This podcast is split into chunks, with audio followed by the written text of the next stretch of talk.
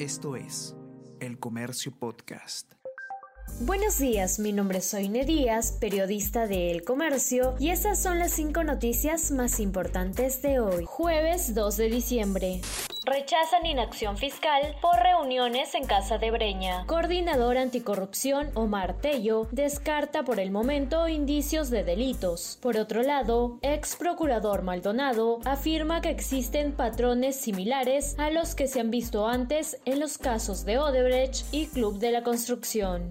Chofer de Palacio le hizo depósito de 20 mil soles a Bruno Pacheco. Ministerio Público detectó un desbalance bancario de 20 mil soles desde julio. Dicho monto habría sido depositado por una persona que días antes fue contratada en el despacho presidencial como servicio de apoyo de chofer de resguardo. A esto se suma 20 mil dólares que guardaba en un baño. Asimismo, se realizará un peritaje del patrimonio del exsecretario de la presidencia y de su ex esposa.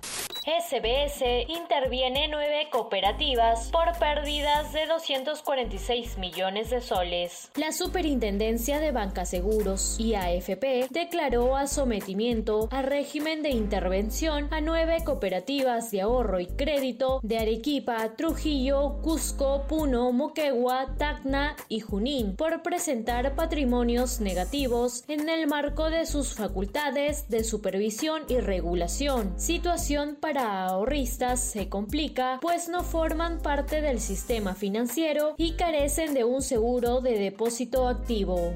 América Latina espera pastilla para el COVID-19. Molnupiravir, el fármaco experimental contra el COVID-19, reduce el riesgo de muerte y hospitalización en un 30%. Este ha sido desarrollado por la farmacéutica Merck, que trabaja con el Fondo de Patentes de Medicamentos, un organismo respaldado por la ONU para facilitar el acceso. Dicha pastilla ya tiene autorización para su uso de emergencia en el Reino Unido y se espera que pronto se distribuya en Estados Unidos. Sofía Mamani encabeza la nueva generación para mantener vigente el fondismo peruano. La atleta peruana Sofía Mamani consiguió la primera presea dorada de la delegación de nuestro país en la prueba de los 10.000 metros planos en los Juegos Panamericanos Junior de Cali Valle 2021 en Colombia. Esto fue El Comercio Podcast.